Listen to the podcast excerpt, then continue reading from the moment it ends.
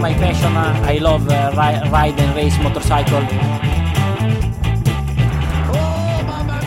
Et bonjour, bonsoir à tous et bienvenue dans ce nouvel épisode de la boîte à clapper. On est très content de vous retrouver pour un nouvel épisode où on va débriefer et analyser, décortiquer les, les courses et l'actualité MotoGP, Moto 2, Moto 3 après ce Grand Prix argentin. L'Argentine, c'est où? Ça se situe où? En Amérique du Sud. Et oui, oui, oui, bien sûr, je suis Julien Lepers, très content que vous soyez là. Euh, comment va Amélie? Ça va super. Mieux que toi, j'ai l'impression. Ouais, moi c'est pas trop la forme, euh, mais c'est pas très grave. Je vous avais dit quand je prépare pas mes intros, ça dérape, je dis n'importe quoi, hein, donc euh, c'est normal. On était prévus. Euh, Comment va le M? Ça va et toi le cas Bah écoute, ça va tranquille. Est-ce que t'es d'attaque? Je t'attaque, mais quand j'ai vu la tête qu'elle a fait, j'étais pas prête, ni pour l'intro, ni pour ça. Bah oui, on a nos petits surnoms, on a nos petits surnoms.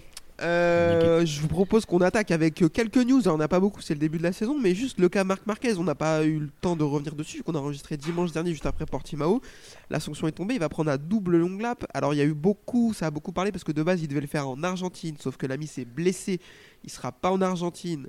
Il n'était pas en Argentine. Après, ça a dit oui, mais la sanction devait euh, avoir lieu en Argentine. Alors, s'il n'est pas là, eh ben il n'y a pas de sanction, donc ça a gueulé. Donc on lui a dit, bah tu feras ta sanction à Austin quand tu reviendras. Sauf que là, Repsol dit oui, mais c'est pas le règlement. Donc maintenant il y a une bataille juridique. Ça nous fait chier. Euh, grosso modo, je sais pas, qu'est-ce qu'on en pense de ça? Qu'est-ce que t'en penses, Amélie? Bah, pff, franchement, je suis partagée parce que moi, j'ai quand même un tout petit peu envie de soutenir la film. Je sais que vous avez trouvé ça, trouvé ça chiant, Oui. mais euh, d'un côté, euh, je pense que s'il méritait la pénalité, euh, je- il doit la faire, je veux dire. Et puis en plus, moi, pour le spectacle, je trouve qu'il n'y a rien de plus beau que Marc Marquez qui doit remonter de loin. Donc, ça me fait vrai plaisir qu'il la fasse à Austin, presque. Maxime, est-ce que considérer que le pilote est blessé et peut pas courir n'est pas une sanction suffisante d'après toi? Ah, pff, Ah ouais, bah oui. Hein. non, on peut, on peut dire qu'il se sanctionne tout seul, mais le problème c'est qu'il emmène quelqu'un avec lui, quoi. C'est ça qui est le plus embêtant. Euh, il nique la course de deux personnes, plus euh, blesse Oliveira derrière, et je pense que Martin n'est pas super bien en point. Il est un peu blessé. Euh, ouais, donc. euh, ouais, Puis après, c'est la récidive aussi. hein. C'est-à-dire que. Bah, après, il avait prévenu, apparemment, de ce que j'ai compris au briefing. Donc, euh, erreur, double, erreur long lap, je pense. C'était un long lap. Je sais pas Surtout que. Marquez, euh, Marquez, il a mis un point d'honneur à dire oui, la sanction elle est méritée, je m'excuse contre Oliveira, blablabla. Euh, ça a duré deux secondes ce discours. hein. Le malin, la communication. Mhm. Mais non, non, je pense que euh, bon, après, faut, faut, pas, faut pas juger sur, enfin, sur le fond ou la forme, on s'en fout. Enfin, la pénalité, je pense qu'il la mérite. Euh, ce qui est un peu plus compliqué, c'est le règlement qui est un peu fait. euh, enfin, c'est compliqué, il y a des failles quoi. Donc, bah, encore une fois, Marquez fait changer le règlement. Mais, euh, mais bon, c'est comme ça. Enfin, je pense qu'on en a assez parlé, il faut passer à autre chose. Maintenant, il fera, sa, il fera son double long lap s'il doit le faire, il le fera pas si il le fait pas, et puis de toute façon, euh, on verra bien. hein. Yes, tout à fait. Euh, moi, je suis d'accord avec euh, ton analyse, Amélie, à dire que euh, j'ai envie de le voir faire à Austin, vu comment il est fort là-bas, ça pourrait nous donner du spectacle. Très Ouais, clairement. ou refaire la même chose. Deuxième news, le retour de Jonas Folger qui a annoncé après la grave blessure de Paul Espargaro, euh, notre ami allemand va venir pour quelques courses essayer de le remplacer. On l'a pas vu depuis 2018 ou 2017. 2017 sûr il était là et 2018 je sais plus.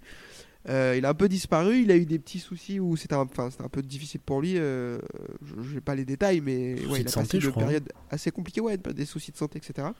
Je sais pas vous, mais moi je suis content de le revoir quand même. Ouais, ça fait plaisir de le revoir. Quand il était chez, euh, chez Tech 3, euh, c'était du niveau Zarco. hein, euh, ça roulait fort les deux là. Ça ouais, ouais, c'est- c'était deux C'était quand même très très bons solide. rookies, ouais. hein, carrément. Euh, donc euh, ça fait plaisir de le revoir. Bon, moins dans ces conditions-là parce que je pense que malheureusement, je suis pas sûr qu'il soit très perfo. Non. Je suis pas Mais, que ce soit très perfo, puis vu sur quoi il arrive en plus, euh, comme machine. Ouais, Alors c'est toujours pareil. Ça Ça, va peut-être pas l'aider, mais ça, ça dépendra peut-être de la piste. Ça a l'air d'être un peu euh, sinusoïdal, un peu la KTM. Mais, euh, mais bon. Ça, c'est des mots trop compliqués pour un podcast comme le nôtre. Il va, faudra que tu t'en, tu t'en passes euh, la prochaine fois. C'est le seul qui est venu, je suis désolé. non, c'est une blague, c'est une blague, je l'ai déjà dit en plus. Euh, en news, c'est à peu près le tour, à moins que vous ayez autre chose à aborder, ou sinon on attaque tout de suite avec la course Moto 3. Non, non. Eh ben, c'est parti pour la Moto 3. Alors la course Moto 3 sur ce circuit de Termas de Rio Hondo, bah, première question, Maxime, on pense quoi du circuit? Circuit super intéressant. Euh, circuit très typé moto, enchaînement rapide, euh, ça permet d'avoir quelques passes d'armes super intéressantes, des gros freinages. Euh, je pense que c'est un circuit hyper complet euh, qui correspond très très bien avec la moto. Amélie, même question. Pareil, euh, je trouve que c'est vraiment un circuit qui, per- qui permet d'avoir des beaux dépassements, du beau spectacle, des belles batailles, et euh, ça nous a pas d'ailleurs trompé ce week-end. Et puis euh, quand même un peu moins dangereux que Portimao, donc ce qui n'est pas plus mal en ce début de saison non plus, vu qu'ils étaient déjà pas bien nombreux au départ après le premier Grand Prix. Quoi. Ouais, ça c'est sûr. Euh, bon, moi j'adore ce circuit, je l'ai déjà dit. Euh, la ligne droite est très très cool. Euh, beaucoup d'enchaînements rapides, peu de virages lents, sauf euh, le dernier secteur qui est hyper intéressant, qui sort un peu de l'ordinaire avec une dernière cassure à gauche avant la ligne d'arrivée et tout. Il y a pas, enfin, il y a peu de circuits comme ça. Donc je le trouve très cool. Course Moto 3 avec une pole de l'ami Ayumu Sasaki qui va mettre 6 dixièmes à tout le monde pour sa deuxième pole d'affilée devant Denis Ondiou et Diogo Moreira qui va venir compléter la première ligne. Départ all shot de Sasaki qui va tout de suite élargir. Euh, Oncho a pas fait une sortie phénoménale de, de grille, mais il va être assez tranchant à l'attaque et il va prendre la première place. Il va mener et creuser un petit peu l'écart avant de tomber. Je vous pose la question tout de suite. Cet homme réussira-t-il à gagner une course dans sa vie, Maxime? C'est exactement la question que je me suis posée quand je l'ai vu tomber. Je me suis dit, mais. Alors, il y a 21 courses dans l'année, donc euh, je pense qu'il aura de nouveau sa chance. euh, Il n'y a pas de souci. Mais ouais, il, il joue de malchance et puis il se fait pas de. Il cède pas, quoi. Euh, euh, J'ai l'impression qu'à chaque fois qu'elle est devant lui, il la rate. Et il y a du monde derrière quand même. Donc euh, c'est toujours pareil. C'est va pas falloir trop en louper non plus. Euh, parce que le train passe passera peut-être plusieurs fois, mais il faudra pas le rater. euh, Faut, faut, faut- faut monter dedans à un moment donné, quoi. C'est-à-dire que. Non, ça, ça, c'est sûr. euh, Enfin, à force de gâcher ses chances, au bout d'un moment, il, il va finir par plus en avoir. Euh, Amélie, est-ce que tu as le même constat au sujet de l'ami Denise? Alors, je sais pas comment passer après cette métaphore des trains de Maxime qui était tellement belle, mais euh, oui, je suis complètement d'accord. Surtout que là, euh, pour, le- pour le coup, j'ai vraiment cru, il y allait vraiment à fond, il avait tout, euh, tout qui était de son côté, et effectivement, euh, rater le train, comme dit Maxime, et en plus se prendre une grosse boîte. Donc, euh, euh, à la fin, il va pas avoir de victoire, et en plus, il va finir par se blesser euh, gravement. Donc, bien dommage. Ouais, puis il, il est vraiment parti, il est vraiment parti comme un zinzin, quoi. Le premier Bah là, tour il avait fait, euh, l'occasion, il avait l'occasion de. Non mais le premier tour qu'il fait, hein. déjà il s'y met pas, c'est bien. Parce que euh, Ouais. il, fait, il fait les freins à quasi tous les virages. Il est Ouais, quasi disons que ça lui pendait au nez vu euh, comme il Ouais. y allait quoi. Après, Ouais, il- mais- il dis- ce qu'il disait, c'est conditions favorables à lui, il est très à l'aise euh, dans ces conditions-là. Et je pense qu'il s'est chauffé très vite, il est parti très fort, il voulait montrer que voilà, il s'est senti bien, un peu trop peut-être. Un peu trop, ouais, ouais. Mais il n'y a pas beaucoup de chutes au début de la course. Moi, ça m'étonne. Une course Moto 3 animée sous la pluie. Euh, c'est plutôt calme au début. Euh, c'est pas le premier à tomber ou le deuxième à tomber, un truc comme ça. Euh, donc euh, ça m'a étonné. Ça va bien se rattraper à la fin de la course. Vous inquiétez pas, ça va être un beau bordel après. Derrière, notre ami Almansa qui sort de nulle part. Sa deuxième course en carrière, il remplace Joël Kelso. Euh, 25, il part 25ème, il se retrouve deuxième tout de suite. Je j'ai pas compris. Est-ce que tu t'attendais à ça, toi, Maxime? Mais je sais pas qui c'est, mais, euh, mais en vrai, euh, gros coup de cœur pour le mec. Enfin, Ouais. T'en parleras dans le déroulé de la course, mais euh, c'est le seul qui tient la P2 toute la course, hein, parce que tous ceux qui passent à sa place, ils tombent. hein. La P2, elle était vraiment maudite. Et euh, vraiment bluffé. C'est moi pareil, je m'attendais pas du tout à le voir. Il avait juste fait une course à Valence l'année dernière, il termine loin. Là, le mec, il se monte tout de suite. Enfin, cool pour lui, même si ça va pas très bien se Ouais. finir, on va en reparler. Euh, après la chute de Honshu, c'est Suzuki qui se retrouve premier. Il va réussir à créer un écart et s'échapper. Spoiler, ils vont pas le revoir. Il va être vraiment très très fort. Et il va leur mettre plus de 7 jusqu'à. Enfin, il va compter jusqu'à 7 secondes d'avance. C'est des choses qu'on voit pas beaucoup en moto 3. Donc assez incroyable. Euh, derrière, il y a un peu de bagarre, mais c'est quand même pas, j'irais pas jusqu'à dire calme, mais bon, c'est pas la folie en milieu de course. Euh, Mazia est là, il commence un petit peu à se montrer et il arrive à s'échapper même de la troisième place pour euh, aller essayer de gratter jusqu'à jusqu'à Suzuki. Derrière, Ayumu Sasaki euh, essaye de s'en sortir lui aussi après son, sa belle qualification. Il va prendre un volume monumental. Je sais pas si vous l'avez vu, mais il- c'est un miracle qu'il se blesse pas. Mais euh, il part P1, je pense, dis Ouais. pas de bêtises, ouais. Il fait Ouais, double il pole, met 6 donc, euh, dixièmes je à tout le monde en qualif. hein. Ils, se- ils se- ils se chahutent un peu tous au départ. euh, avec Almanza, tout ça, ils se bagarrent pas mal. Et euh, je pense que ça lui a mis les manches un peu de voir l'autre partir devant tout seul. euh, et du coup, ben, c'est un des premiers à s'être chauffé à vouloir le rattraper. Ouais. Et ben non. Ouais, la galère. Mais du coup, ça s'est pas très bien passé pour lui. Il essaie de repartir, la moto elle est tordue et tout. Il dit frère, arrête, lâche l'affaire. Derrière, Puis il il y se a la une prend en deux temps en plus. Il se, pardon, Comment je suis désolé, mais il se la, prend- il se la prend en deux temps. Il, il- il commence à prendre un high side, la moto raccroche, il reprend un coup de Ouais. raquette. Ah, non, là, il prend cher. Il prend vraiment un gros volume.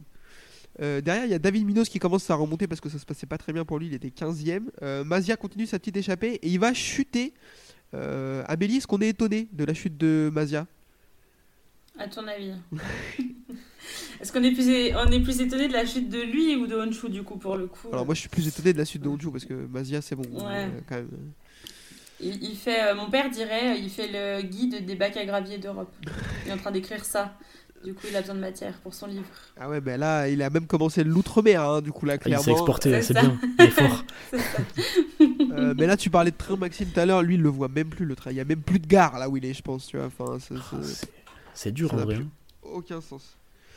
Euh, derrière, on va avoir une chute de Munoz et d'Artigas, une chute de Ogden et d'Almanza. Ogden qui va clairement télescoper Almanza gratuitement. Euh, Maxime, je sais que tu as envie de réagir là-dessus parce que tu m'as envoyé des messages assez insultants sur euh, l'ami Ogden et sa famille. Non, mais pourquoi tu fais ça? Il lui a saccagé sa course en vrai, ça, à Almanza, c'est terrible parce que trouve que c'est un des plus solides dans le groupe. Le mec est jamais là, il arrive et il se bat toute la course pour la P2, mais raisonnablement en fait. Il est dans son rythme, il arrive à tenir tête à ceux derrière. Tous ceux qui veulent s'échapper, arriver à se mettre dans le rythme du premier, ben ils arrivent pas, ils tombent tous. Et lui, Ouais. il est là, il se bagarre. Enfin, le mec, est... c'est sa deuxième course en Moto 3, il arrive à se bagarrer avec les cadors. Enfin, c'est puis sous la pluie quoi. C'est assez impressionnant et il vient se faire saccager la course par un vieux gars là. Vraiment, il lui met une vieille attaque, elle est immonde en plus. Enfin, bref. Attaque Moto 3, hein, mais, ça fait chier pour lui quoi. Ça, c'est sûr, on est d'accord. On rentre dans le dernier tour et il y a une grosse bagarre entre euh, Morera Mignot qui va remplacer Lorenzo Felon, qui était là pour remplacer Lorenzo Felon, on va en parler, et l'ami Ricardo Rossi qui va chuter. Alors lui, il m'a vendu du rêve. Genre, euh, il prend les freins à l'extérieur, il est à 5 mètres de l'atrage sous la pluie. Bah, frère, tu crois qu'il va se passer quoi? Autre chose que perdre l'avant. Enfin, ça m'a fait trop gaulerie quoi. Limite, il, il est dans le gravier, il se lève, il est là. Ah bah, je comprends pas. Mais frère, euh, enfin, qu'est-ce que tu fais? T'as t'as freiné Mais- à mais- Austin. C'est c'est pas possible. Il se, il se met, il se met un volume en plus, genre il se met des, Ah, il prend il cher, se hein. fait une machine à laver dans les graviers là. euh, Oh. Il prend cher. Euh, derrière, du coup, on va avoir une victoire de Tatsuki Suzuki devant Diogo Moreira et Andrea Migno. Scott Ogden termine 4ème, Daniel Olgado 5ème, Stefano Nepa 6ème, Kaito Toba 7ème, Xavier Artigas 8ème et Ryuze Yamanaka 9ème, David Salvador 10ème.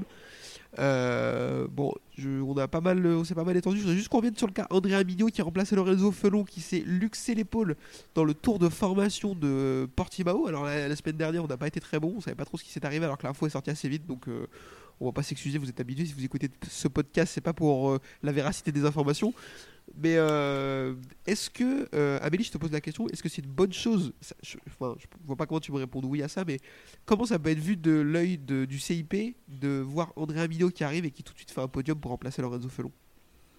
Ah bah mal, ça peut être, ça peut être mauvais signe. Et puis surtout qu'en plus, ça fait rire Mignon, il essayait de toute façon de revenir en championnat du monde. Donc il fait ça, il vient comme ça à l'arrache et il fait cette perf là. Donc euh, moi je pense à part être... euh, Est-ce que c'est mauvais signe pour euh, Felon? En plus, c'était un énorme week-end pour la VR46 Academy. Donc là, il a complété, il a complété le week-end. Donc ouais.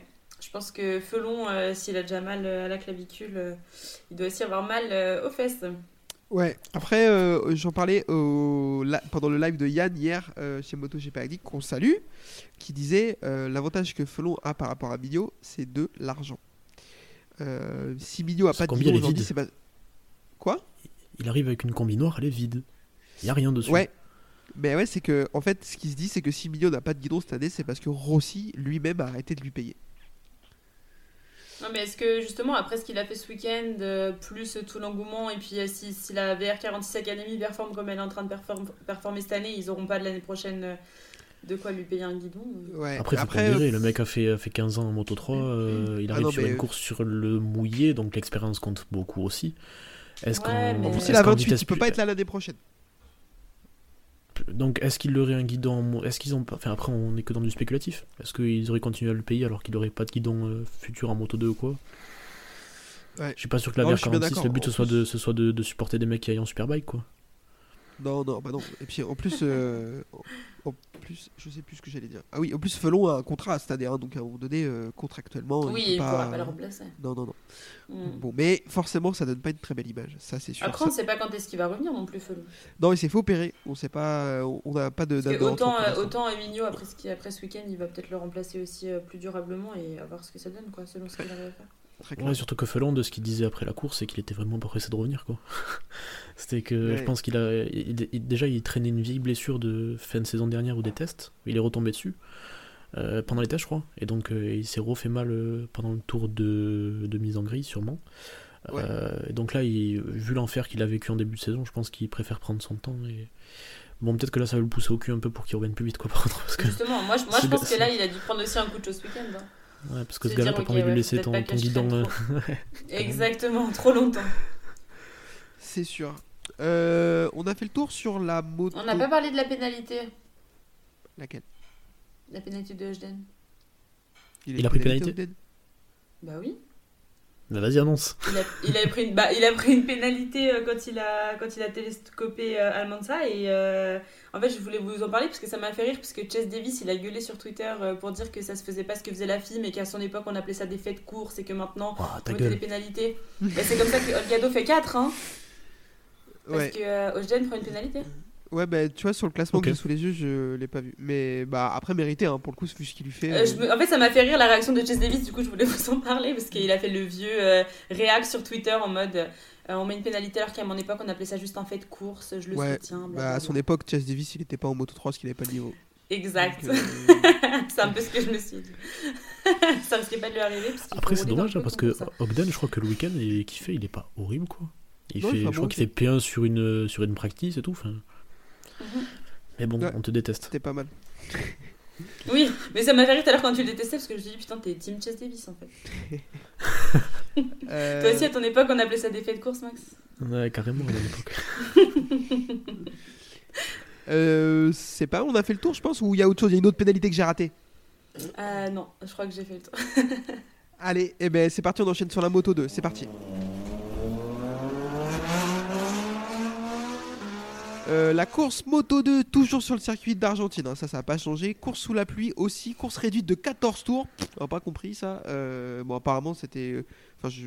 Non, j'ai pas compris. Il n'y a pas de justification à ça. euh, c'est pas parce qu'il pleut, faites les tours. Enfin, si on commence à faire ça, au bout d'un moment, la course à fond de tours, ça nous saouler quoi. Euh, Paul de euh, Alonso Lopez euh, devant Canet et Chantra. Ogura était de retour, il a fait les practices et la qualification, mais il va pas prendre le départ. J'étais assez déçu. Bon après, il était clairement pas dans son assiette, il avait fait une qualification dégueulasse, etc. Donc on espère qu'il va revenir en forme à, à Austin. Euh, derrière départ, euh, Alonso Lopez s'endort très clairement. Il attend que ça se rallume avant de partir.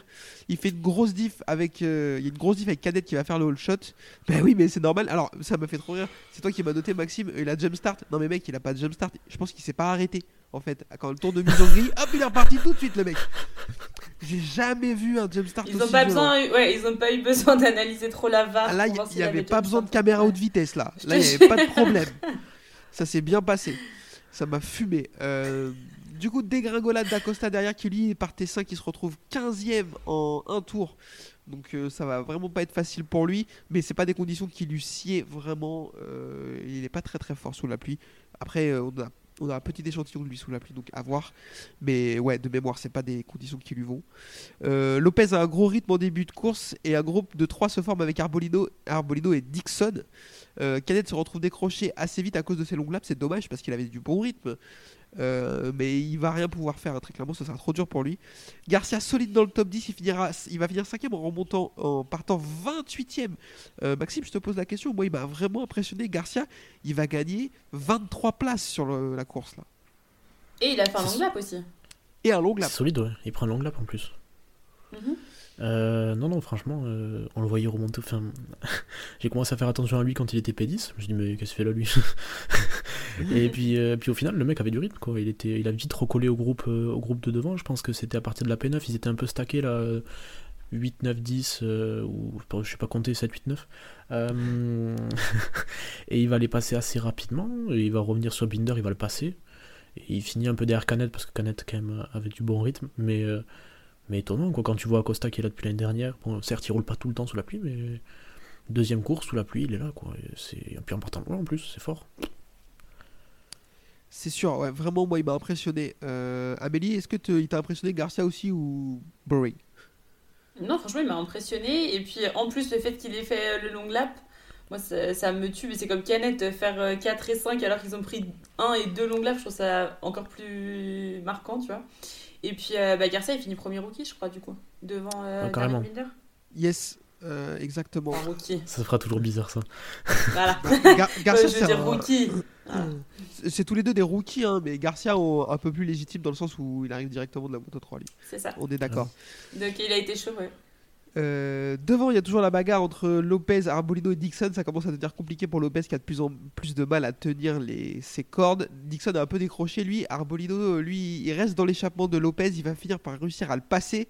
Il est plus à l'aise sur la fin de course. Et il va rester devant pour aller prendre la victoire devant donc Alonso Lopez de 6 dixièmes et Jack Dixon. Euh, Aaron Canet va finir 4, Sergio Garcia 5, Darren Binder 6, Somkat Chantra 7, Salat 8, Arenas 9 et Sam Lowe 10. Euh, bon, c'était plutôt cool comme course. Je sais pas ce que vous en avez pensé. Il n'y a pas grand chose à dire dessus, mais elle n'était pas ennuyeuse comme certaines courses Moto 2 qu'on a pu voir. Il s'est pas passé grand chose en soi.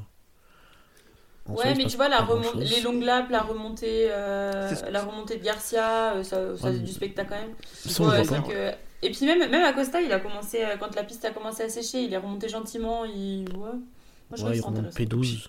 Oh. Ouais, il remonte P12, mais il, il a, il a quand même fini par remonter par rapport à ce qu'il faisait. euh. Je trouve que la bagarre euh, euh, Lopez-Arbolino, elle était cool sur la fin. Mhm. Après, carrément, c'est un peu comme Portimao, quoi. Où il y en a un qui. Enfin, ils se suivent pendant un moment et c'est à celui qui fera une erreur, l'autre passe, quoi. Acosta n'avait pas fait d'erreur à Portimao, Ouais. là, Lopez l'a fait. Euh, puis après, bon, les mecs, enfin, je, ouais, je pense qu'ils sont quand même pas loin de la limite, quoi. Donc, faut pas faire l'erreur sous la pluie, quoi. Ça pardonne pas. Donc, euh, Yes. non, non. Course intéressante quand même, hein, attention. Puis Arbolino, euh, mine de rien, régulier, quoi. Il fait bonne Ah ouais. impression à Portimao euh, où il a un peu de mal à se mettre en route, si je dis pas de bêtises, mais il a quand même du gros rythme en milieu de course et il finit bien. Il finit pas trop loin des deux de devant. Et là, ben, bonne maîtrise, quoi. Je pense qu'il est plus vite, il sait qu'il est plus vite et il attend juste l'erreur de l'autre et après, ben, il finit sa course, quoi. Il est pas beaucoup plus vite, mais c'est maîtrisé, quoi. Yes. Euh, bah, du coup, euh, on n'a pas fait le point en Moto 3, mais là on peut faire le point vite fait au championnat. Il est en tête, euh, Arbolino avec 41 points devant Canet 33 points et Acosta 29 points. Donc euh, ça va être un client Arbolino. Moi je l'avais pas, je l'attendais pas trop.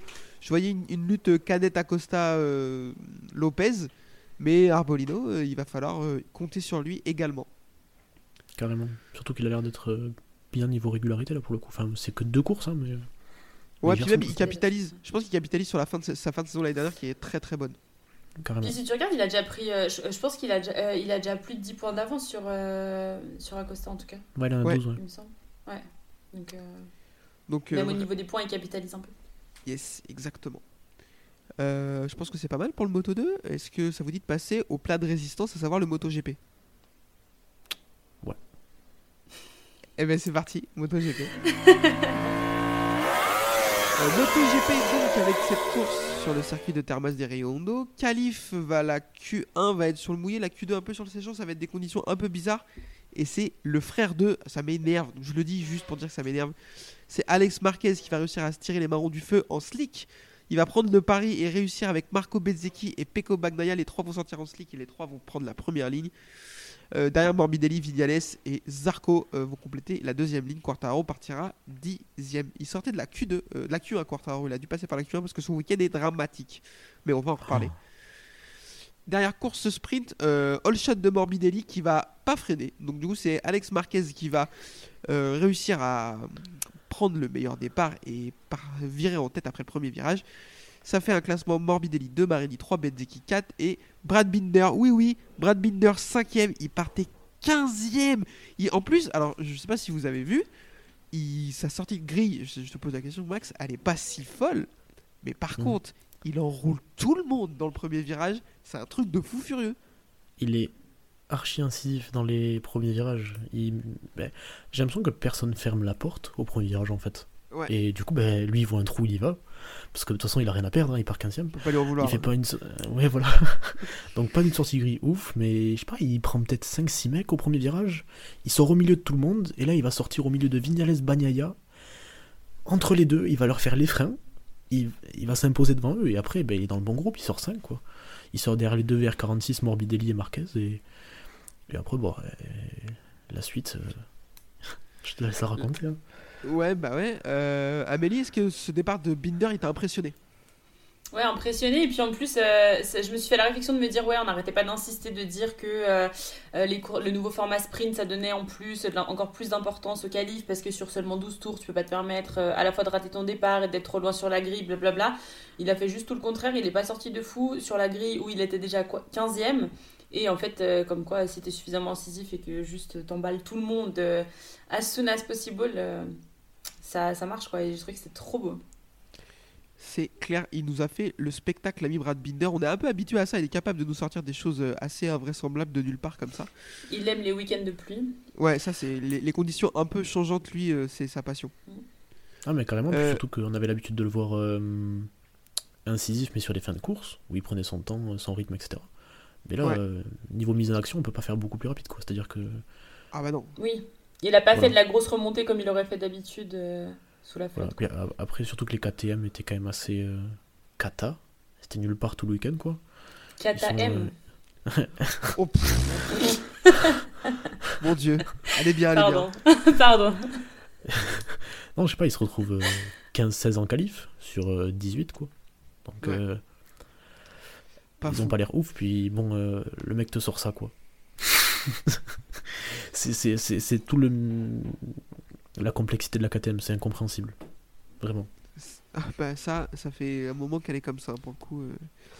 Euh, derrière Zarco, ça se passe pas très bien pour lui. Il se retrouve 9ème au premier tour et euh, bah, comme d'habitude, euh, j'arrive pas. Je pense pas qu'il rate vraiment son départ, mais il se fait un peu, un peu victimiser dans le premier virage et c'est compliqué pour lui. Euh, chute de Joan Mir au virage 7 qui va se blesser. On le reverra pas du week-end. Apparemment, c'est pas très beau. hein. On parle de, cheville à bien abîmé de traumatisme crânien. Donc euh, encore euh, une victime à mettre sur le dos des courses sprint. Euh, je sais pas vraiment si c'est le cas, mais en tout cas, euh, c'est une blessure de nouveau qui arrive pendant la course sprint. Je pense qu'il est Euh, vraiment en nulle vrai, ils étaient- week-end. hein. Ouais, mais c'était quand même que 17 euh, au départ, alors qu'on est que le deuxième euh, grand. Enfin, au départ, en tout cas ouais. dimanche, euh, on est que le deuxième Grand Prix de la saison. Je trouve que c'est quand même euh, un peu significatif pour les courses. Ouais, après, euh, le fait que ça soit un back-to-back, ça, ça gêne un peu, quoi. Parce que je pense que s'il y avait eu un peu plus de temps, ils auraient eu le temps de remplacer Ouais, les il pilotes serait qu'il fallait. Ou, il serait... ou la plupart seraient peut-être déjà même revenus. Des C'est ça. ou quoi, ils seraient peut-être déjà Euh, là. puis bon, euh, t'aurais peut-être eu un Bradle qui aurait roulé sur la Repsol, j'en sais rien, tu vois. Mais, Ça- ça, on euh, adore. mais, mais Mir qui prend un énorme high side encore, hein. une Honda qui envoie encore un mec. Enfin, je sais pas ce qui se passe devant lui, je crois que c'est Gigia qui. Les, les Grésini, je sais pas ce qu'ils avaient ce week-end. euh, c'est sorti de l'enchaînement 3-4, je crois. Ils prenaient souvent une espèce de petit coup de raquette en sortie. Je sais pas si c'est dans celui-là, je pense que c'est après, ça n'a rien à voir. Mais euh, bref, ils Ouais. prenaient souvent des coups de raquette dans celui-là. Et la sortie de virage, pareil, je pense. euh, Ils sont sur l'angle. Didia, je crois, c'est devant lui. euh, prend les gaz et, il- et en fait, il prend une espèce de coup de raquette. Donc derrière, Mir, je sais pas, je sais pas du tout ce qu'il fait parce qu'on le voit que de loin sur une caméra de Spargaro ou je sais pas. Et en fait, je sais pas, il, il relève ou il lâche les gaz ou quoi. Il prend une espèce d'high side, il se fait jeter, mon pauvre. C'est. Ouais, Je sais pas qui c'est qui disait ça, mais, euh, mais je crois que c'est Marquez qui disait que le, ben, enfin, Honda, t'as pas grand chose de permis quoi. Si tu sors de la fenêtre dans laquelle elle marche, t'es puni, mais, mais t'es pas puni, genre tu perds pas juste l'avant quoi. C'est, ça t'envoie euh, sur Jupiter. Tu te fais C'est ça, défoncer, c'est- ouais. Et euh, je me suis dit, franchement, Honda, ils ont dû passer vraiment un très mauvais week-end parce que du coup, euh, à partir de samedi, ils n'avaient plus de pilote euh, officiel. Les autres derrière, ils étaient claqués au sol. Euh, Naka, il a fait juste n'importe quoi. Et en plus, Alex Marquez qui a encensé sa Ducati en disant de toute façon, maintenant, euh, la Honda, euh, c'était vraiment de la merde, vive les Ducati. Je me suis dit, ça devait pas aller le moral bien fort euh, chez, chez les Team Honda ce week-end. Alors après, je Ah, pense bah qu'ils peuvent non, s'en prendre qu'à eux.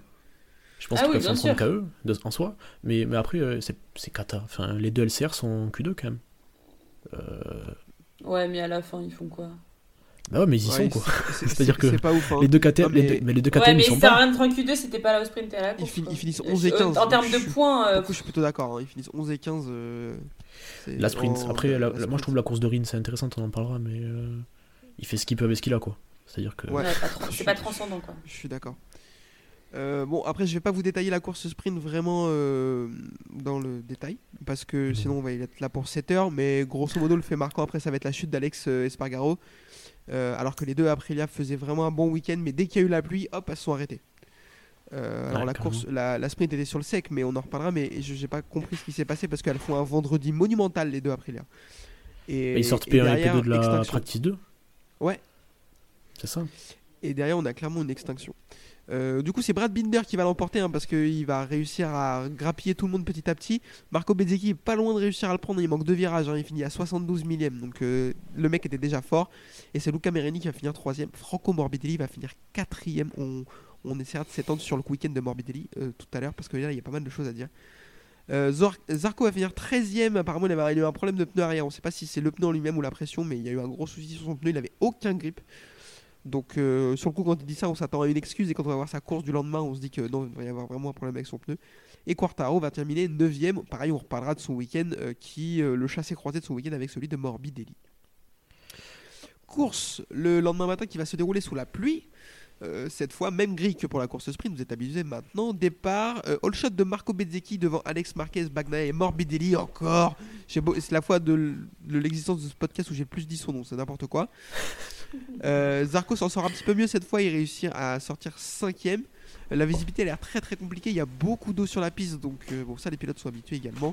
Binder va chuter tout de suite dans le virage 5, euh, il va se faire un peu... Je, alors, je sais pas ce que t'en penses Maxime, est-ce que... Bon c'est un fait de course, mais qui est le plus à blâmer sur l'accrochage Est-ce que c'est lui ou Vignales Aucun des deux. À la limite, tu peux dire Binder parce qu'il ouvre vachement la porte, mais après, Vignales, il va quoi. Ouais. Il ouvre la porte euh, et puis il passe large. hein. Vignales, il monte pas sur le vibreur. hein, donc, euh, non, non, non. non, euh, Fait de course, il élargit, l'autre passe. Et il, il perd l'avant, je crois, il glisse de l'avant euh, Ouais, quand, ouais. Il, quand il se rentre dedans. Fait de course. Qu'est-ce que tu veux, t'avais qu'à pas y la quartier, hein, à la limite, ferme la porte, tu veux que personne passe quoi. C'est Très sûr. con, hein, mais, mais bon. Très vrai. Euh, derrière, notre ami Takaaki Nakagami va jeter euh, sa moto à l'intérieur d'un virage où se trouve Monsieur Fabio Quartaro qui va complètement lui ruiner sa course. Je voudrais qu'on revienne un petit peu là-dessus. Il n'a pas été pénalisé Nakagami. Je trouve que ça commence à faire beaucoup. Amélie, qu'est-ce que tu penses de cet accrochage? Est-ce qu'il aurait mérité un petit long lap, l'ami Nakagami? Et bah non, franchement, moi, je trouve pas. Ah ouais? Bah écoute, euh, si on dit que euh, Binder et Vinales c'est des faits de course, tu sais, moi je suis de l'avis de Chase Davis, je trouve. Avant on disait vachement que c'était des faits de course et puis maintenant on met les pénalités à tort à travers. Non, franchement, euh, je trouve pas, je trouve pas qu'il qu'il mé- qu'il méritait une pénalité. Euh, après, d'ailleurs, ça m'a fait trop rire parce que Fabio en interview a dit le truc le plus raciste possible. Il a Oh, c'est un euh, kamikaze. Taka, il s'est jeté comme un kamikaze. Ouais, non, Alors, Ça m'a est-ce est-ce que, est-ce que, m'a que Quartaro réfléchit à ce point? Suis pas sûr. Non, bien sûr que non. Mais Non, ça m'a c'est- fait trop rire. C'était, en plus, c'était hyper spontané parce que quand il, quand il l'a seul. dit, j'ai vu dans ses yeux, il a dit Taka, il a foncé comme un kamikaze. j'ai vu qu'il s'est, j'ai vu qu'il s'est dit merde, je suis en train de dire quoi. Mais euh, ouais, non, moi désolé, je trouve que c'est un fait de course. Après, euh, après euh, c'est aussi parce que euh, Fabio, il a déjà pas de chance en ce moment que ça nous apitoie plus. Il aurait fait la même chose sur n'importe quelle euh, personne euh, qui, était, euh, qui était là. Euh, je pense pas que ça nous aurait fait cet effet. Et puis, euh, si tu veux pas que les gens ils te poussent, t'as qu'à pas être dans le peloton, Fabio, t'as qu'à être devant. Ça, ça c'est vrai. Si t'as pas envie d'avoir des problèmes avec les autres, réussis ton départ. Ça, je suis d'accord. Après, euh, pour moi, il y a des similitudes avec le move de Mir sur la course sprint à Portimao sur Quartaro. Et, et Mir, il va prendre un long lap, tu vois. Donc, euh, alors Maxime, je te vois secouer la tête, donc euh, dis-nous ce que t'en penses. Mais pour moi, c'est moins kata, mais ça mérite peut-être. Non, parce que après ça mérite parce que c'est Nakagami, on est d'accord, mais, euh, mais après en dehors, en dehors, en dehors de ça, il, il, il- enfin, pff, c'est compliqué parce que sur le, sur le mouillé, ils ont tous des trajectoires un peu différentes. euh, ils vont essayer d'aller chercher peut-être un peu l'extérieur, peu. Puis surtout la piste a l'air d'y prêter, euh, prêter ce jeu-là. Je sais pas si c'est français, mais euh, mais en gros, ils peuvent interpréter. Tu vois Zarco, euh, comme, il roule, il a une trajectoire vachement différente que tout le monde sur le mouillé, sur cette piste-là. Et ben là, ils arrivent en peloton. Il va chercher un peu l'extérieur au début du virage. Nakagami se met dedans. Bon, il arrive fort. il arrive un peu fort parce qu'il l'amène quand même dans le long lap. hein. C'est-à-dire qu'il lui force à faire un long lap, c'est un peu chiant. Ouais, ouais. Euh, puis en plus, pas sur la piste, sur la peinture. Euh, donc sur le mouillé, c'est pas ouf. Mais euh, pff, après, c'est. Non, Mir, Mir c'était forcé. Genre, Mir, il arrive de loin, il freine sur lui, dans le virage, un virage vachement plus serré. Enfin, il passe presque sur le vibreur Mir. Alors que là, euh, il a une trage inter, mais il arrive fort, quoi. C'est ouais, un peu c'est un, un peu les actions à mi-chemin, quoi. Je sais pas, c'est c'est compliqué à, juger. Ok, non, non, mais après, enfin, pas de souci. hein. Moi, je- je- j'avais un jugement un petit peu plus acerbe sur cette, euh, sur cette action, mais pourquoi pas Peut-être que c'est moi qui m'emballe parce que parce qu'il est pas à son coup d'essai et je trouve qu'au bout d'un moment, il faudrait lui taper un peu sur les doigts quand même. Ouais, Euh, après, il y a un truc aussi à dire, c'est que c'est- c'est c'est sous la pluie, quoi. Donc c'est vachement. C'est sous la pluie. C'est pas au même mais t'en as vu moment- d'autres des moves comme ça pendant la course? Mais en fait, c'est pas comparable parce que déjà à Portimao, ils étaient à la fin du tour, ils étaient déjà tous les uns derrière les autres. Donc quand Mir arrive, c'est vachement plus loin. Alors que là, quand ils sont dans la ligne droite, ils sont vachement plus paqués. Ils sont presque en 2-3 de front. Enfin, Ouais. la visibilité est pas ouf. C'est freinage sur pluie. Donc, enfin. Puis Quartararo est large, il est pas sur la trage. hein. alors que Mir le sort vraiment de la trage à Portimao. Ouais, ouais. Euh, Non, c'est moins pire, mais c'est moins pire, mais je, bon, je sais pas. on, peut, on peut lui excuser en vrai. Je pense que, pour, enfin, en tout cas, à mon avis, euh, c'est pas la pire de sa vie à Nakagami. Oh, non, la pire de la sa vie, c'est Faut quand pas il est allé goûter euh, la graisse de chêne de Magnaya Euh, en Catalogne l'année dernière. Derrière, notre ami Marco Bezzecchi prend la tête et imprime un rythme d'enfer que seul euh, Mar- Alex Marquez va réussir à suivre et encore pas très longtemps. Euh, même course que Suzuki, je vais pas vous faire le suspense, il n'y en aura pas, il va s'échapper, personne va le revoir. Derrière, on a un gros début de course de DJ Antonio qui passe de la 14 à la P5 au tour 4 et il va gentiment redescendre dans l'anonymat comme à son habitude. Euh, du tour 4 au tour 15, Bezzecchi roule plus vite que tout le monde. Vraiment, il a un rythme d'enfer, comme je l'ai déjà dit. Euh, Il n'y avait rien à faire pour tout le monde. Miller commence à remonter, il va doubler 9 mecs en 6 tours, ce qui est vraiment intéressant. Il va passer de la P16 à la P7. Et Zarco, lui, va redescendre jusqu'à la 8ème place. Globalement, il plus, euh, notre ami Francesco Bagnaia décide que lui aussi, faut qu'il fasse la course. Donc, il est plus rapide qu'Alex Marquez. Il va le ramarrer petit à petit et le passer dans le tour 14 avant de chuter dans le tour 16, alors que la deuxième place lui tendait les bras. Euh, Amélie, qu'est-ce qu'on pense de cette chute de Bagnaia? Est-ce que c'est un craquage? Est-ce que de nouveau il a confondu vitesse et précipitation? Comment on analyse ça? Euh, je pense que c'est un craquage, je pense que c'est juste de la déconcentration, peut-être un peu de pression. Et puis, euh, et puis voilà, après, euh, franchement, en plus, là, ça lui coûte vraiment cher parce que euh, euh, Bezzecchi, du coup, le repasse devant au championnat du monde. Et puis, euh, Oui. il allait prendre une deuxième place. Et comme on dit toujours, euh, si tu veux faire. euh, Enfin, ceux qui sont champions du monde, c'est ceux qui font euh, de l'épicerie toute l'année et qui arrivent, euh, si tu fais pas premier, tu fais deuxième. Là, marqué zéro point. Ça commence à faire beaucoup. Donc, oui, moi, je pense que c'était plus de la déconcentration.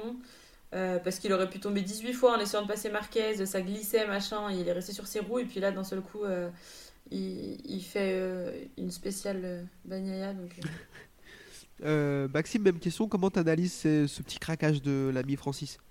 Oh, c'est dommage, hein. C'est dommage parce que pour l'instant, c'était gestion parfaite, hein. Non, mais Portimao, il fait carton plein, il sait s'effacer quand il faut s'effacer, quand c'est un peu compliqué en, en, en sprint. Euh, il fait sa course, il prend les points, euh, il, il se met une bagarre avec Marquez en sprint, il se mange des, il se fait manger, enfin Marquez le mange à l'extérieur et tout, euh, faut les avaler, hein. Et il reste derrière. euh, et là, en course, enfin la course, il la gère super bien, quoi. Il prend son rythme, il reste derrière Marquez, il accroche, il voit qu'il va plus vite, il passe. C'est propre, quoi, jusque-là.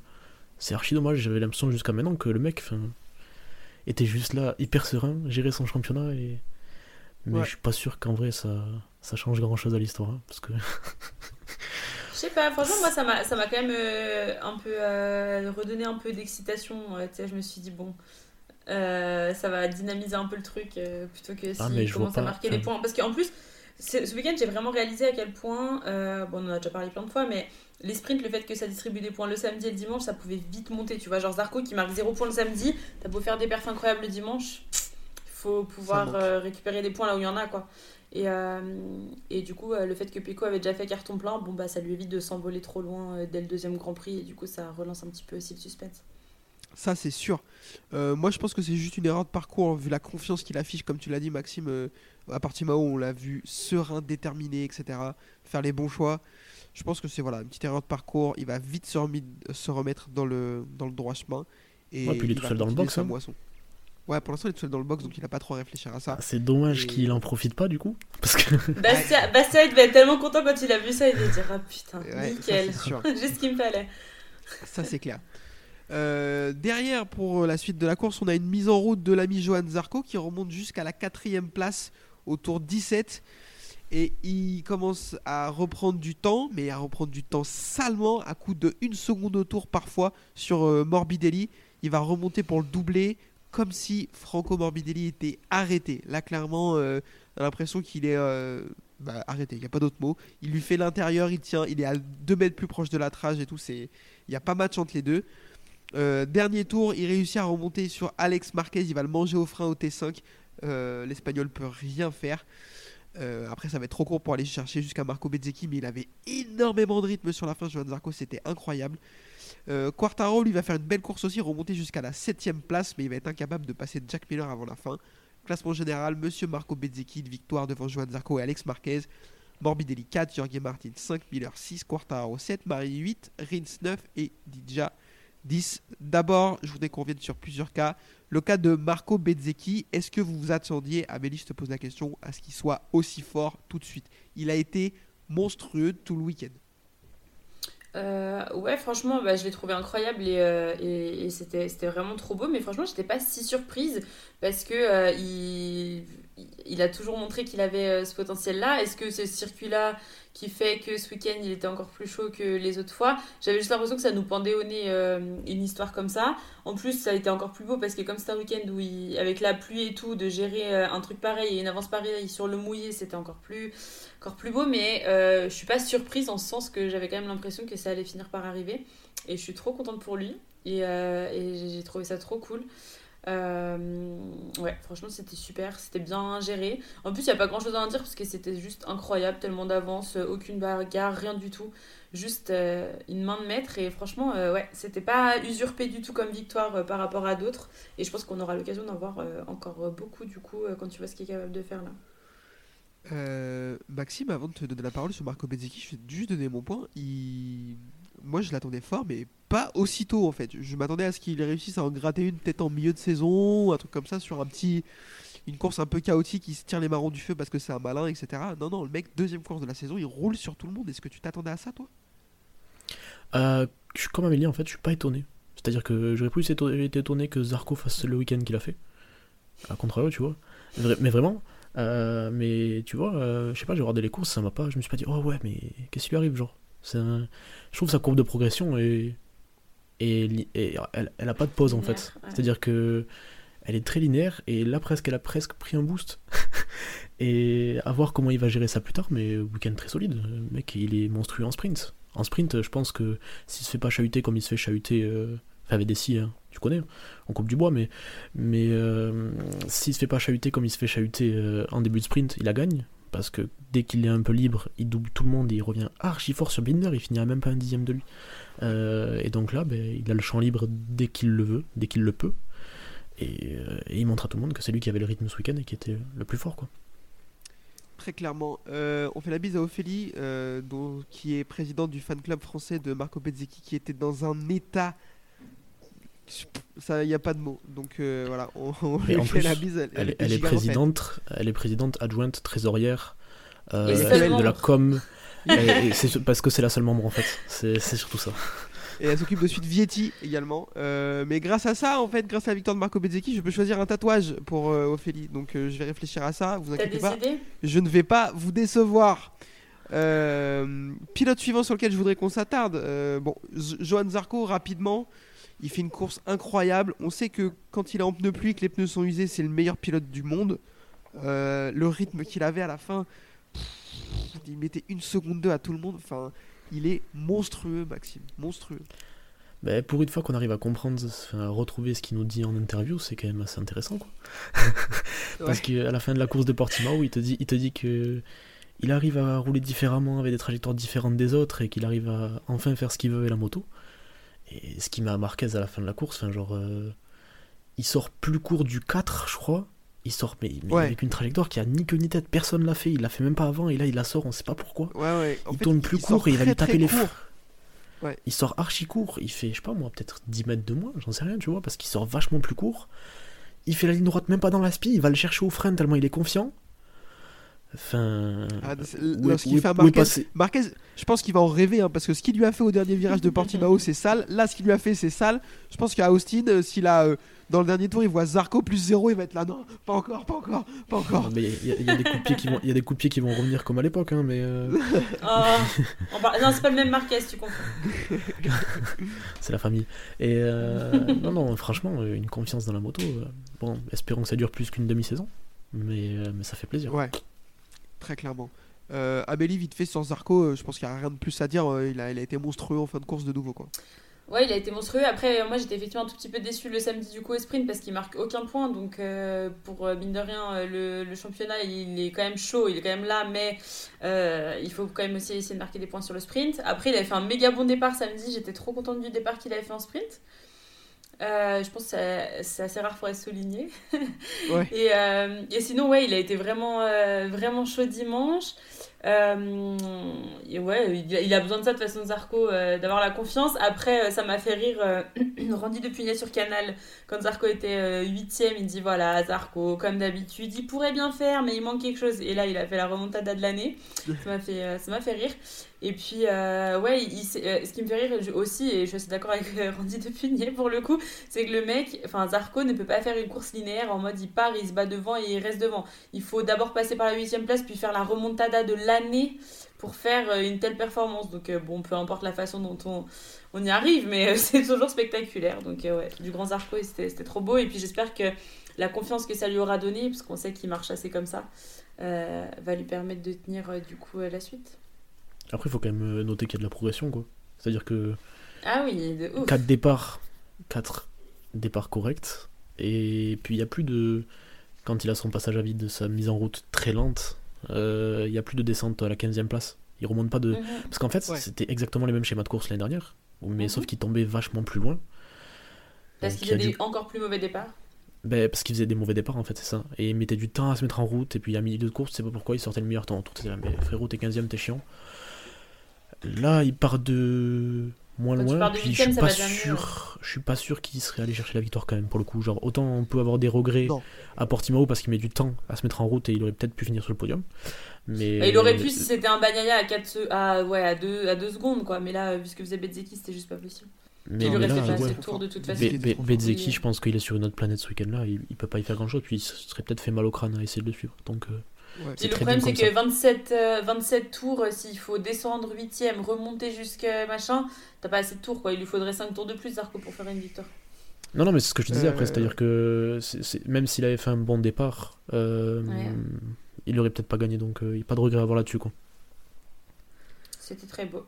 On est d'accord. Euh, avant de parler des trajectoires croisées de nos deux amis Yamaha et de conclure là-dessus, je voudrais qu'on parle vite fait de Alex Marquez. Très très vite fait. Il fait un super week-end, première pole en carrière en MotoGP. Il fait deux belles courses, sprint et course du dimanche. Il va prendre un podium. Moi, je- j'en attendais beaucoup de lui cette année et il montre qu'il va falloir compter sur lui parce que maintenant qu'il a une bonne moto, c'est pas que un frère de quoi. Euh, Maxime, qu'est-ce que t'en penses? Il fait un super début de saison, même Ouais. parce que, attends, je vais regarder ça vite fait, mais quatrième au championnat. quatrième Ah non, au championnat, euh, week-end solide à Portimao, il fait une grosse course le dimanche en partant de loin. Euh, là, il part devant, il est capable de tenir le rythme de ceux de devant. Euh, grosse bagarre avec Bagnaia en sprint.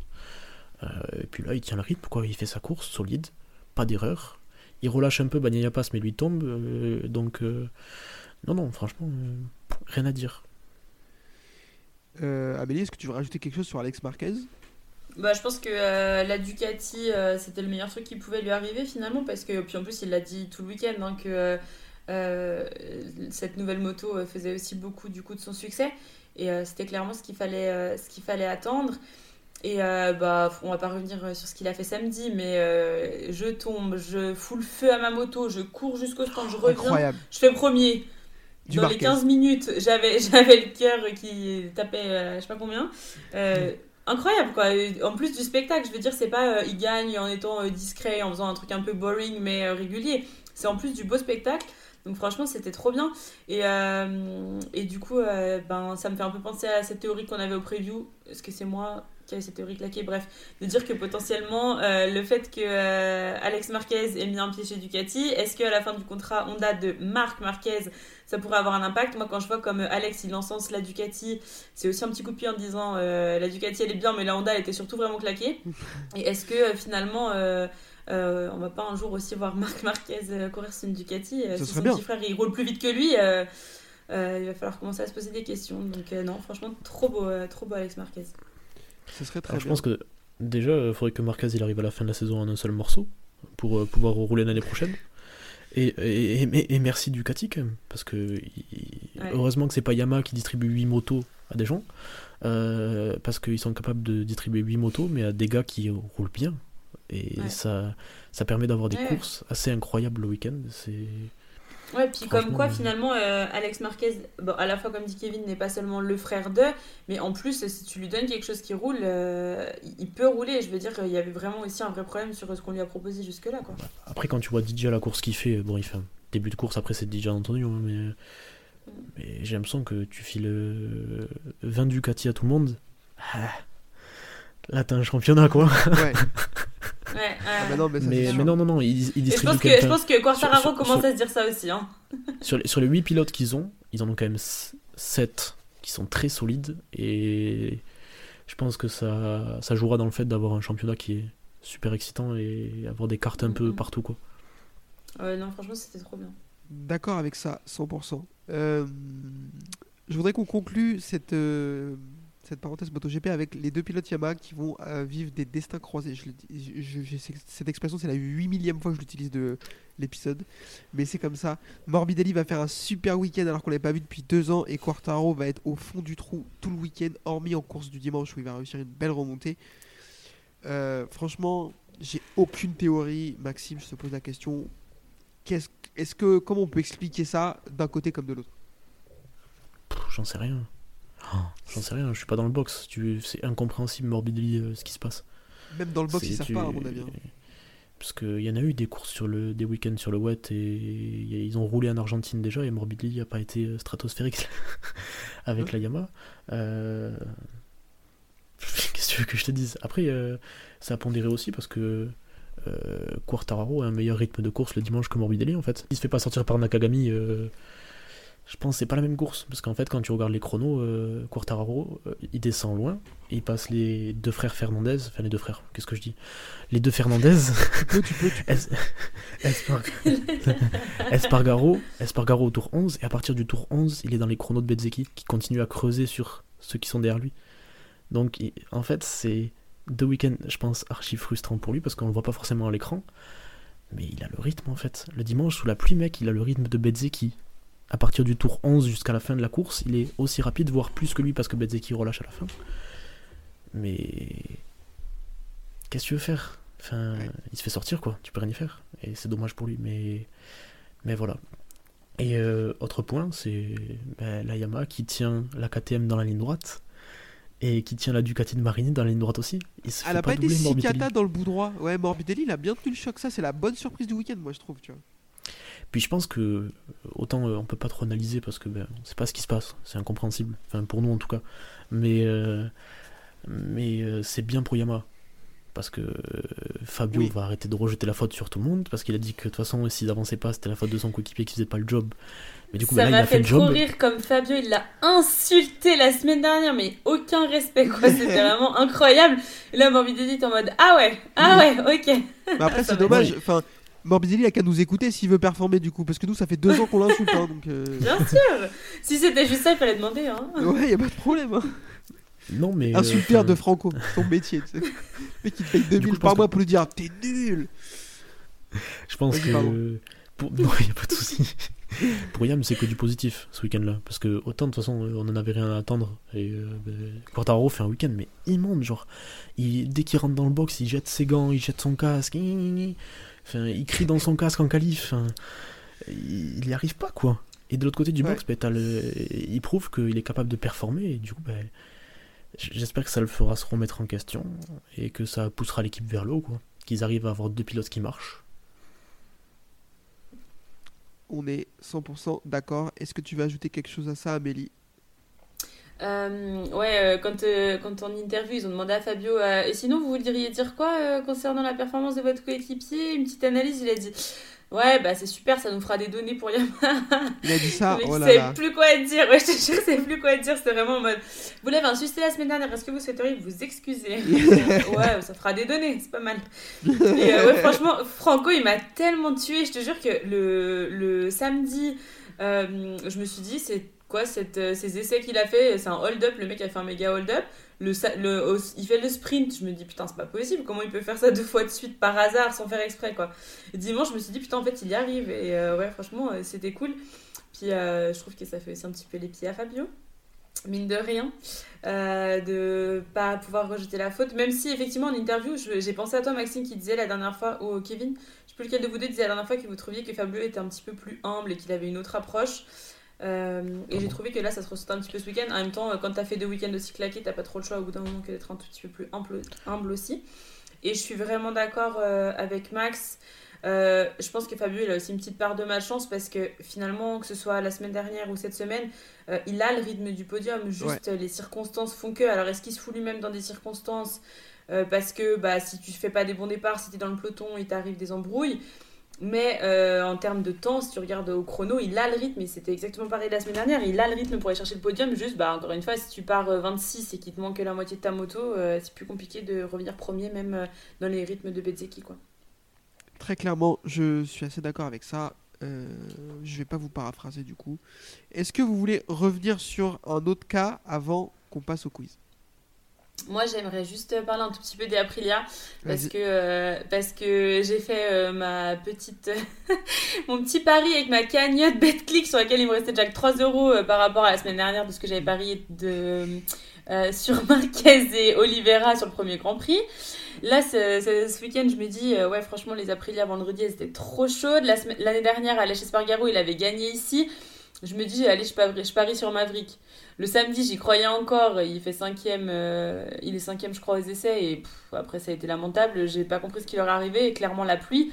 Mais euh, franchement, c'était trop, trop décevant. J'ai trouvé euh, les Aprilia ce week-end. Alors que, clairement, quand sur le sec, ils en avaient les moyens. Quoi. Je me dis, ça doit avionner dans, dans le box Aprilia pour chercher des solutions concernant la pluie. Parce que c'est juste pas possible de perdre autant alors qu'ils avaient tellement de potentiel en début de semaine. quoi.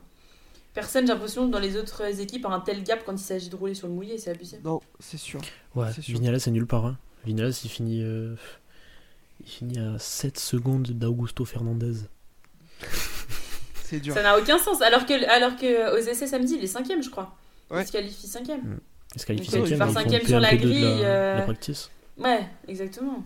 Genre, c'est pas, c'est pas possible d'avoir un tel gap quand tu roules sur le mouillé. Personne dans les autres équipes est aussi claqué juste parce qu'il pleut, quoi. Surtout qu'Alex Espargaro termine 15ème à 36 secondes de la tête, alors que d'habitude, c'est des conditions où- qui le vont bien. Donc, non, il y a clairement y avoir un souci sur la moto parce qu'en général, il est fort sous la pluie, euh, Alex Espargaro. Donc, euh, Sachant que l'année dernière, c'est là où il gagne, c'est abusé, quoi. Euh, Maxime, est-ce qu'il y a un point que tu vas aborder Non, non, euh, Rins qui arrive à être dans le, à être dans le rythme de Marini. Je trouve ça intéressant quand même avec son tréteau. Rins il Après, c'est à un pilote qui est de fort Marini. sous la pluie. hein. C'est un pilote qui est fort sous la pluie, Alex Rins. Hein. Ouais, mais enfin, faut l'être sous la pluie avec l'Honda. Non, non, bien sûr. Bien sûr. Je suis d'accord.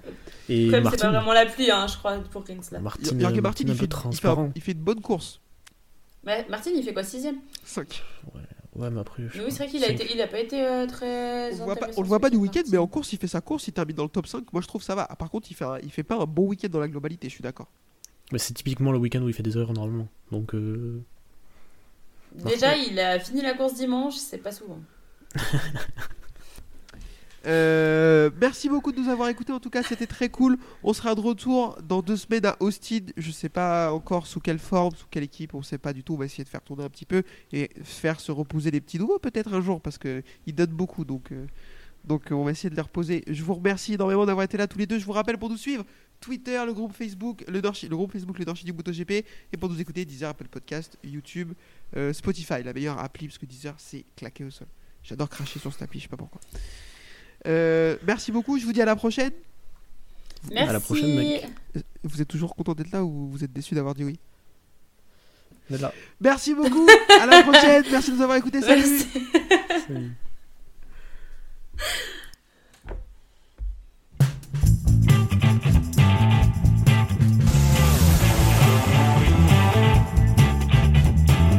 Uh, this is my passion. Uh, I love uh, ri- ride and race motorcycle.